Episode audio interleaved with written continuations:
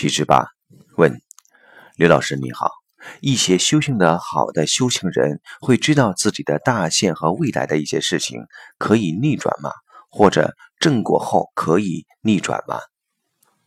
答：其实很多修行人，他只要修行，对自己的大限是会有所了解的。他能否逆转，要看他觉得有没有必要逆转。就像考试。到了该退场的时候，他觉得在这场考试中已经得到满意的分数了，他觉得他要去迎接下一场考试了，那就不需要逆转。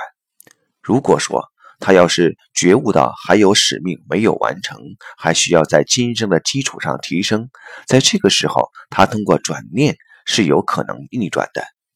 也就是说，在正果后要不要逆转，是由他当下的认知来决定的。